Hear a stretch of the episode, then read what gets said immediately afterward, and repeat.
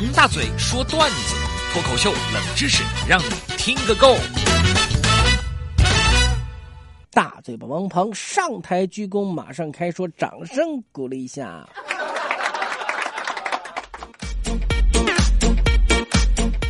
今天的笑话，先来看看啥都大家好发来的小笑话。说我这个人呢，好奇心比较强，喜欢呢接触一些新奇的东西。我当年那才参加工作的时候，第一次接触那个碎纸机，那单位呢也从来没有人见过这是什么玩意儿。我掏出一块钱塞进去，打开碎纸仓。就把先放在里面的两块钱拿出来，哎，当然了，那一块钱呢也没有故意让它损坏，只是一个障眼法往里面放而已。所以我这时候呢故作惊讶，哟，买的这台印钞机不错，一块变两块啊！我刚说完，就是想跟同事们开个玩笑，哪知道扫地大妈看见了，掏出一百块就往里面塞，是拦都拦不住，嘴里面不停的嚷嚷。哦，这次是你们的主人，是你们领导来编钱的事情，让我先来。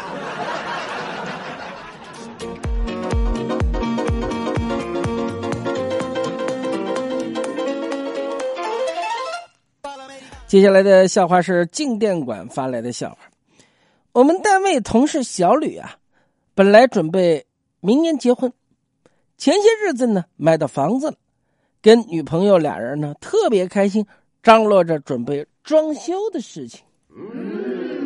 他们感觉幸福美好的生活就在眼前，结果呢，是因为地板铺深色的还是铺浅色的，吵得不可开交。现在已经要分手了。作为一个过来人，我不得不提醒像小吕这样的年轻人：有房子固然是美好的。想象一下，两个人慢慢装修出自己想要的家，是多么幸福的事情呢？对不对呢？但是，你们根本没有预料到，一旦装修起来，居然有那么多东西可以让人吵得，哎呀，分崩离析，立刻离婚。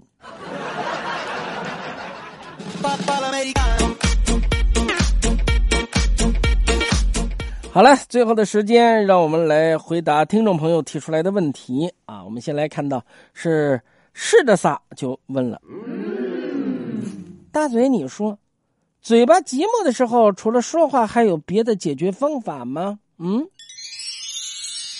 这位兄台，您是来搞笑的吗？嘴巴难道不是用来吃东西的吗？